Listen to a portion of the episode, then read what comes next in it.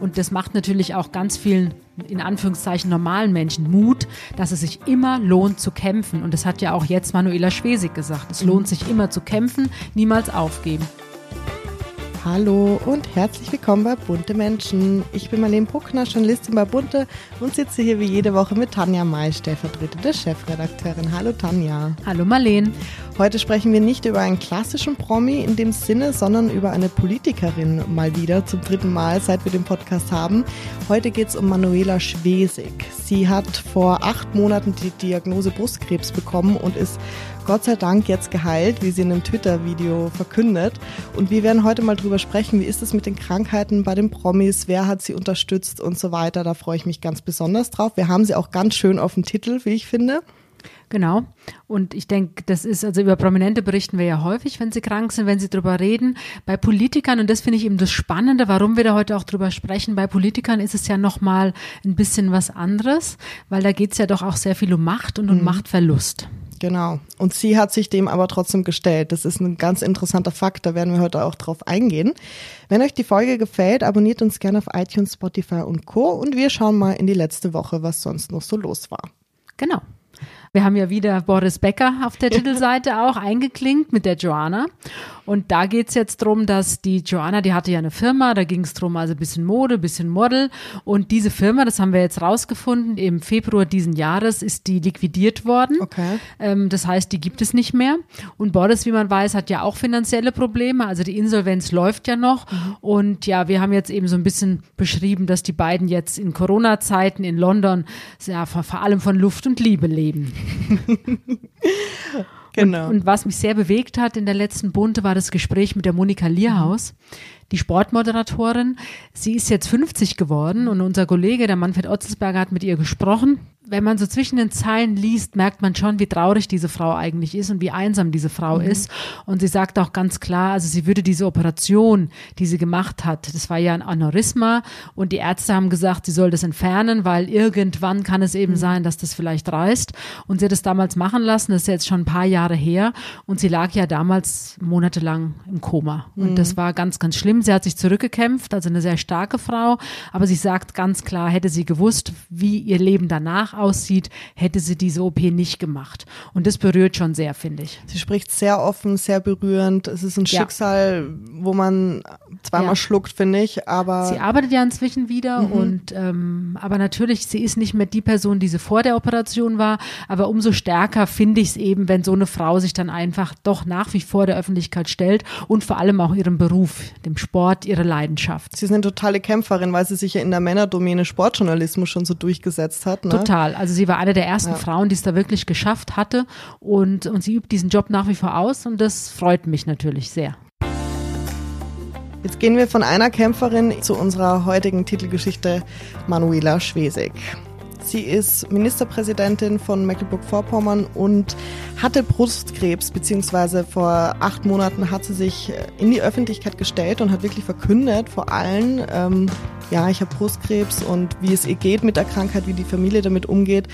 Erstens, das fand ich schon mal total bemerkenswert, dass eine Politikerin wirklich so in der Pressekonferenz das sagt. Kommt nicht so oft vor, oder?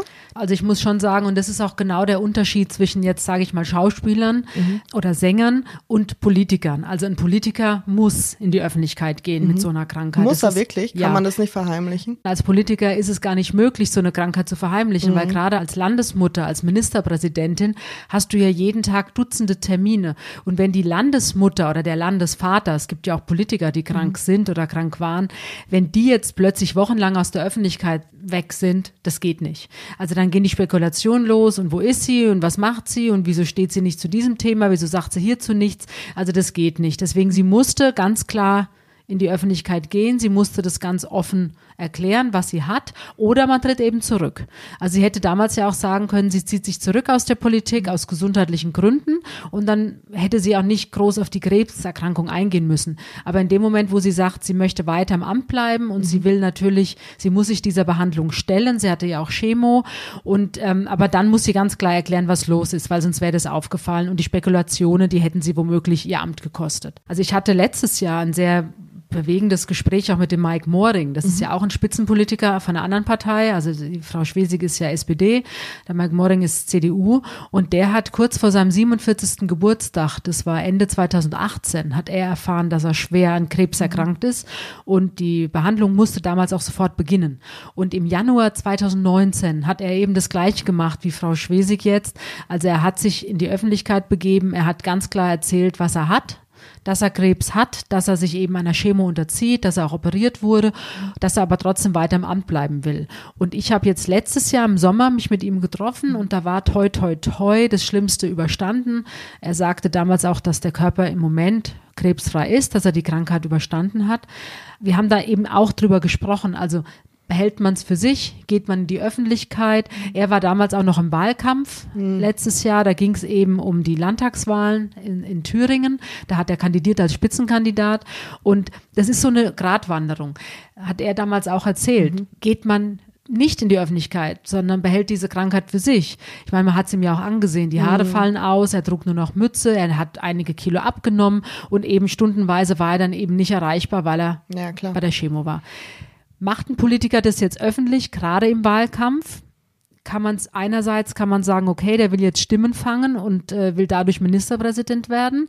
Andere sagen, Moment mal, der kandidiert jetzt als Ministerpräsident, ist aber schwer krank. Mhm. Äh, wie will der denn die Kraft haben, dieses Amt auszufüllen? So, also das ist ganz, ganz schwierig für Politiker, mhm. offen mit sowas umzugehen, auch wenn sie natürlich wissen, sie müssen es, mhm. aber trotzdem das kann auch nach hinten losgehen. Zum Glück jetzt, ich sag mal, es gibt ja doch noch ein bisschen Anstand auch, also selbst wenn man jetzt einer anderen Partei angehört oder eine andere Partei wählt. Also ich glaube, die wenigsten Menschen nutzen das dann aus und äh, unterstellen denen dann, dass sie das jetzt ja. mit Absicht machen. Aber das passt eben genau auch in dieser Erklärung, warum ist Frau Schwesig an die Öffentlichkeit gegangen. Mhm. Wir haben ja schon mal im Podcast über Politiker gesprochen, auch warum wir in bunte Politiker thematisieren. Wir haben über Robert Habeck gesprochen, unter anderem dann Bettina Wulff, die ja die Frau von einem Politiker war. Und was mich jetzt aber noch interessiert, haben denn Politiker auch manchmal so Star-Allüren in Interviews wie jetzt andere prominente Schauspieler oder Sänger? Ist dir das schon mal aufgefallen? Das ist mir auch schon passiert. Okay. Also ich hatte mal ein Interview, ich sage jetzt nicht, wer es war, aber ich hatte ein Interview mit einem Politiker, der kam mit seiner Frau, also es war ausgemacht, wir machen ein Doppelinterview. Mhm. Es war Wahlkampf. Er wollte eigentlich nicht mhm. so unbedingt. Aber dann hat er es doch gemacht. Wie gesagt, es war Wahlkampf und er war total zickig in diesem Interview. Mhm. Also er hat mich wirklich immer abblitzen lassen. Er hat nur mit Ja und Nein geantwortet und wollte eigentlich nie wirklich eine Frage beantworten. Ja, und dann habe ich aber mitten im Gespräch habe ich gesagt, so, Herr sowieso, wir können jetzt auf der Stelle aufhören. Ist überhaupt kein Drama. Also die Bunte wird jetzt nicht äh, nächste Woche nicht erscheinen, wenn mhm. ihr Gespräch nicht im Heft ist. Aber wenn wir das Gespräch jetzt führen, dann erwarte ich einfach, dass Sie diesen Respekt mir entgegenbringen, mhm. dass Sie mit mir ganz vernünftig, so wie es üblich ist, dieses Gespräch führen mhm. oder wir lassen es. Mhm, Finde ich super, und, dass du das so gesagt ja, hast. Ja, weil das ging, das ging nicht. Ja. Also das war ein absolutes Rumgezicke und wie gesagt, einerseits wollte er, dann wollte er wieder nicht okay. und, und auch seine Frau war genervt, das habe ich gemerkt im Gespräch und die hat dann auch mal gesagt, hey, jetzt reiß dich mal zusammen und dann auf einmal ging's. Mhm. Aber für mich wäre es absolut okay gewesen, wenn dieses Gespräch dann beendet gewesen wäre. Und wie bereitest du dich auf so Gespräche vor mit Politikern? Also schaust du dir dann auch Politiker politische Statements an? Ja, mhm. also ganz klar, ich bin natürlich immer vorbereitet, egal wen ich treffe. Also ich lese ja wahnsinnig viel im Vorfeld, ob das jetzt Sänger sind, Schauspieler, Sportler, Politiker. Bei Politikern kommt natürlich dazu zum Privaten, was natürlich die bunte Leser auch interessiert, weil ich sage immer, die, die wenigsten Menschen lesen ja das Parteiprogramm. Also ja. die, die Menschen bilden sich ja ein Urteil über den Politiker oder die Politikerin, die sie letztendlich wählen, anhand von persönlichen Dingen. Also mit wem ist der verheiratet, mhm. hat er oder sie Kinder, kocht er, kocht sie, ähm, welche Hobbys hat sie, sowas. Also das Persönliche steht mhm. bei Politikern ganz klar auch im Vordergrund. Und das ist natürlich in Bunte die absolute Möglichkeit, dass mhm. sie sich dort als Mensch präsentieren können und jetzt nicht nur ihr Parteibuch ja. runterrattern können. Ich, ich weiß, ich habe mal, ach, monatelang versucht, ein Interview zu bekommen. Der war damals Bundesfinanzminister mit dem äh, Wolfgang Schäuble. Mhm. Und ich habe mir also wirklich tolle Themen überlegt, wie ich fand, tolle Themen yeah. überlegt und bin an seinem Sprecher immer abgeprallt. Also mit jedem Thema abgeprallt. Und er hat immer gesagt, nö, nee, nee, nee. Oh nein. Und irgendwann hatte ich dann den Treffer und hatte dann ein Thema gefunden. Das fand dann auch der Sprecher toll. Mhm. Und dann bin ich ins ähm, Bundesfinanzministerium gegangen. Also das Interview war, weiß ich nicht, eine halbe Stunde später. Mhm. Und dann kriege ich eine SMS von seinem Sprecher damals und dann sagt er, ah, Frau May, sind Sie schon im Haus, dann lassen Sie uns doch noch einen Kaffee trinken. Okay. Fand ich ja schon mal nett. Mhm. Und dann bin ich also zu dem Sprecher, wir sitzen, setzen uns hin und dann sagt er mir, also ich glaube, es war da zehn Minuten vor Gesprächsbeginn Mhm. mit Wolfgang Schäuble und da hatte ich wirklich allerhöchsten Respekt. Ja. Weil man weiß natürlich auch gerade bei Politikern und je älter die sind und je wichtiger das Amt natürlich ist, also du kannst da nicht mit irgendwelchen Lulli-Bulli-Fragen ums Eck Ja, kommen, klar. weil dann hören die drei Fragen sich an und dann ist das Gespräch auch beendet. Und bei Wolfgang Schäuble wusste ich ja, es ist sowieso sehr anspruchsvoll. Und dann eben zehn Minuten bevor dieses Gespräch losgehen sollte, sagt mir der Sprecher, ach wissen Sie, Frau May, eigentlich ist das Haus ein bisschen skeptisch, ob das bunte Interview denn jetzt so die gute Entscheidung ist. Oh. Und ich sage, meinen Sie das Haus, also sprich das Ministerium, Ja. oder meinen Sie den Minister selbst, der nicht so wirklich Lust hat auf das Interview? Und dann sagte er, ach, wenn wir schon so ehrlich sind, der Minister hat eigentlich gar keine Lust. Oh nein. Und ich sage, hm, das ist jetzt super, weil in genau acht Minuten sitze ich dem Minister gegenüber. Also das hat natürlich meine Nervosität nicht unbedingt äh, gezählt, Ja. sondern eher noch verstärkt. Und dann war es aber gut, also ich saß dem Herrn Schäuble gegenüber und die ersten drei Fragen haben ihm scheinbar gefallen. Okay, super. Und dann merkte ich, also das war ein richtig tolles Gespräch am Ende. Er hat sich auch viel mehr Zeit genommen, Mhm. als eigentlich eingeplant war im Kalender. Wir sind dann noch in den Garten raus, haben dann noch Fotos gemacht. Super. Und es war wirklich ein ganz tolles Gespräch. Aber es hätte genauso gut auch absolut nach hinten losgehen können. Es ist interessant, ne, dass man dann doch so Ehrfurcht hat und Na, Ehrfurcht nicht. Ich habe vor jedem Interviewpartner Respekt. Also Mhm. du weißt nie, ich meine, du kennst ja die meisten Leute, auch ich, ich kenne die meisten Schauspieler ja alle nur mal aus dem Fernsehen Genau, ja. und finde die ja dann immer nett in der Rolle, die sie spielen. Aber das hat ja mit dem Menschen nichts. Nee, zu tun. Und, und deswegen habe ich vor jedem Respekt, weil man weiß nie, wie sich so ein Gespräch entwickelt.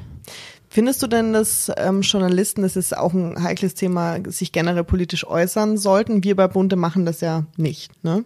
Also ich würde es nie machen als Journalistin, weil ich finde, man soll jetzt, also ich würde jetzt nie einer Partei beitreten oder würde mich jetzt für irgendjemand stark machen, weil du sollst ja absolut neutral sein. Also Genau. so sehe ich es zumindest. Ich bin absolut neutral. Ich kann mich mit jedem Vertreter von jeder Partei an den Tisch setzen und finde dann am Ende auch bei jedem irgendwas Spannendes. Und, ähm, und so sollte man ich, also so gehe ich an solche Gespräche ran mit Politikern.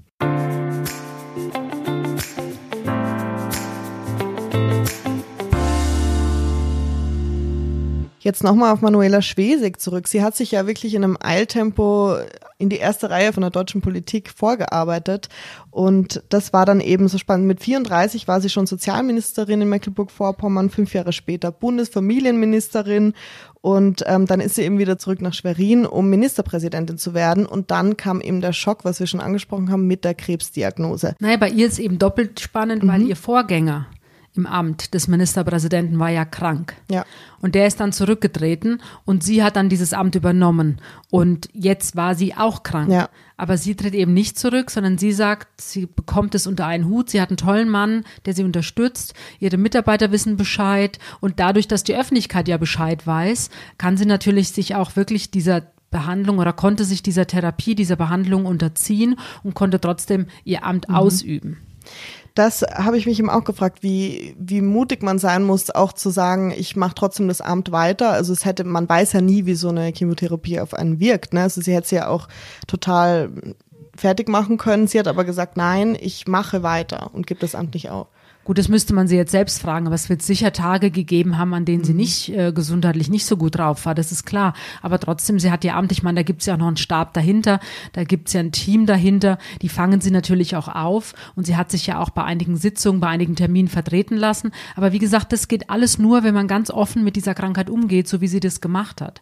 Also bei dem Mike Moring war das zum Beispiel auch so, der hat dann, der trug ja immer eine Mütze und der, ähm, da haben dann ganz viele Bürger, haben dem dann Mützen geschickt oder, oder Parteikollegen, wenn irgendeine Veranstaltung war, eine Sitzung war, haben die dann aus Solidarität mit ihm auch diese, auch eine Mütze getragen. süß, ja. Und das ist natürlich auch ein schönes Zeichen von Solidarität. Und ich bin sicher, bei Frau Schwesig ist es genauso, wenn die jetzt irgendwo hinkommt auf irgendeine Veranstaltung, und davon gibt es ja zahlreiche in ihrem Amt, dass die Leute sie noch herzlicher, noch wärmer empfangen. Und das trägt natürlich auch mit so einer Krankheit extrem. Mhm. Ich finde auch, dass sie so ein bisschen mit der Stigmatisierung bricht, dass man halt, wenn man eine Erkrankung hat, nicht mehr fähig ist, sein Amt zu behalten oder, oder dem nachzugehen. Und das fand ich auch so cool irgendwie, dass sie halt gezeigt hat, hey, ich bin nicht nur schwach und ich bin nicht nur dieser Brustkrebs, sondern ich bin viel, viel mehr. Ich kann noch arbeiten. Gut, aber das kann man natürlich auch keinem vorwerfen, weil das hat natürlich auch immer mit der Art der Krankheit zu tun. Klar, natürlich. Und wenn sie gemerkt hätte, sie schafft es nicht oder die Chemo wäre so stark gewesen oder der Krebs wäre eben so stark gewesen, dann hätte sie das sicher auch nicht machen können. Also deswegen denke ich, hat es nichts mit Schwäche oder Stärke zu tun, mhm. wenn jemand zurücktritt, sondern das hat dann natürlich mit auch mit der Art der Krankheit zu tun, ganz klar. Auf jeden Fall. Mir ist halt aufgefallen, also es kam dann eben das Foto mit ihr raus, mit den kurzen Haaren, die blonden Haare, die ja sehr gut stehen auch. Und na, das ist ihre Naturfrisur. Also sie genau. hat jetzt kurze Haare. Und die sind viel heller als, als die, die davor, ne? Ja, ich habe sogar überlegt, die sehen eigentlich aus wie gefärbt, aber mhm. ich weiß gar nicht, ob man nach so einer Therapie sich überhaupt die Haare färben kann. Aber ich finde, sie sehen aus wie gefärbt. Ich finde, dass die Haare auch, sie, die, die Frisur steht ihr fantastisch, mhm. finde ich. Und ähm, ja, sie trug eine Perücke, das wusste eben auch keiner. Mhm. Und ich finde, also viele Medien haben es jetzt aufgegriffen und das Thema hat auch sehr für viel Aufmerksamkeit gesorgt. Sehr viel in den Social Media auch, die ihr Zuspruch gegeben haben. Und ich habe mich halt gefragt, also es passiert ja ständig, dass oder sehr, sehr oft oft leider, dass Menschen oder Prominente an Krebs ähm, erkranken. Und ich fand jetzt bei ihr den, die Aufmerksamkeit so extrem groß. Ich weiß nicht, ob es nur bei mir, mir so vorkam, weil sie auf vielen Titelblättern war. Ich weiß, als Guido Westerwelle an Krebs erkrankt war, da war er ja nicht mehr, im, war er kein Minister mehr, da war er ja quasi schon aus der Politik ausgeschieden. Mhm. Und das war auch, das war auch ein, ein Riesenthema in ganz Deutschland, weil er war ja wirklich immer gesund, hat viel Sport gemacht, mhm. sich gesund ernährt und dann bekam er Leukämie. Und das war auch ein Riesenthema. Auch die Krankheit von Mike Mording. Also ich glaube, das ist bei allen Politikern eben dieser Fokus der Öffentlichkeit liegt da natürlich extrem drauf. Und jetzt irgendwie soll jetzt nicht makaber klingen, aber in diesen mhm. Corona-Zeiten, wo ja sowieso jeden Tag irgendwie nur Angst und Schreckensmeldungen um die Welt gingen, hat man sich vielleicht jetzt auch einfach nochmal gefreut, dass da eine Politikerin mhm. ist, die einfach mal eine positive Nachricht verkündet. Und man freut sich natürlich mit ihr. Sie hat kleine Kinder. Sie ist, sie ist ja auch erst 45. Das mhm. darf man nicht vergessen. Also sie ist nochmal zwei Jahre jünger als ich. Mhm. Also ich habe auch gedacht, wow, die ist 45 und ähm, diese junge Familie und wenn man dann die Fotos sieht und man freut sich einfach mhm. für sie, toi, toi, toi, dass es ihr Stand heute einfach wieder so gut geht. Und ich fand auch ihr Twitter-Video super. Sie hat ja über Twitter verkündet, ich bin wieder gesund und sie hat total gestrahlt, genau. die Augen blau geglitzert ja. und so. Das fand ja. ich ganz toll. Ja, das ist natürlich eine Riesenlast, die da jetzt ja. erstmal abfällt. Aber sie sagt ja auch, man weiß natürlich nie, wie diese Krankheit verläuft. Aber Stand heute ist sie gesund. Mhm. Es gibt viele Frauen mit Brustkrebs, es gibt Millionen von Menschen mit Krebs, aber natürlich der Fokus in den Medien, klar, liegt natürlich zu 90 oder 95 Prozent auf dem Prominenten, was aber ja auch wieder Mut macht.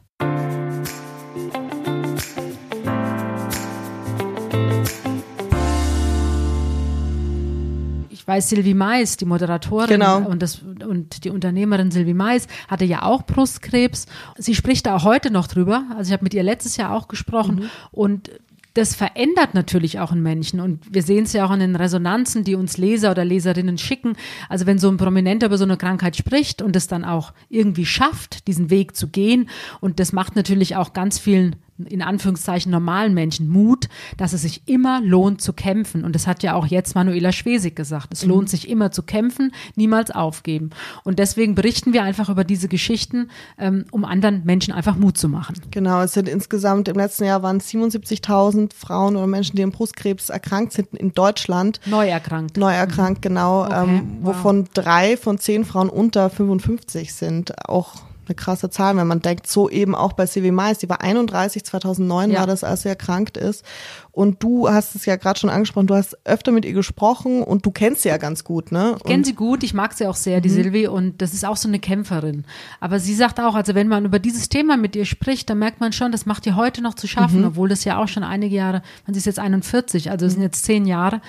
Und man merkt doch, dass ihr das immer noch zu schaffen macht. Und wie, wie hat sie sich denn verändert? Also kanntest du sie davor schon und danach?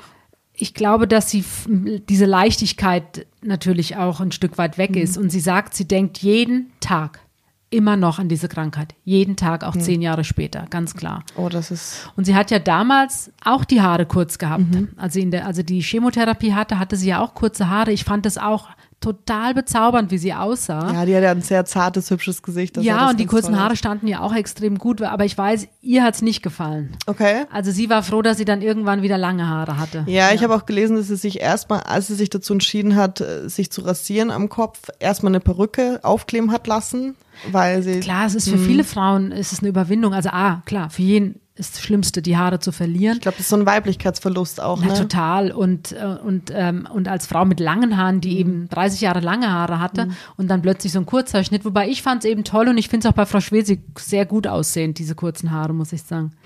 Sevi hat dann auch noch mit dir in einem Interview, haben wir nachgelesen, ähm, drüber gesprochen, dass sie ja bewusster wurde in ihrem Leben, dass sie eben auch gesagt hat, naja, vielleicht hätte sie noch ein, zwei Kinder mit Raphael damals bekommen, wenn das nicht gewesen wäre und dass sie sich natürlich viel mehr besinnt und entscheidungsstärker auch geworden ist. Also es muss ja auch einen Reifeprozess anstoßen irgendwo, wenn man, wenn man erkrankt ist, denke ich mir. Also das ist, muss ich sagen, mit allen Menschen, mit denen ich spreche, ob sie jetzt krank waren oder krank sind oder ob sie ihren liebsten Menschen irgendwie verloren haben auf irgendeine Art und Weise.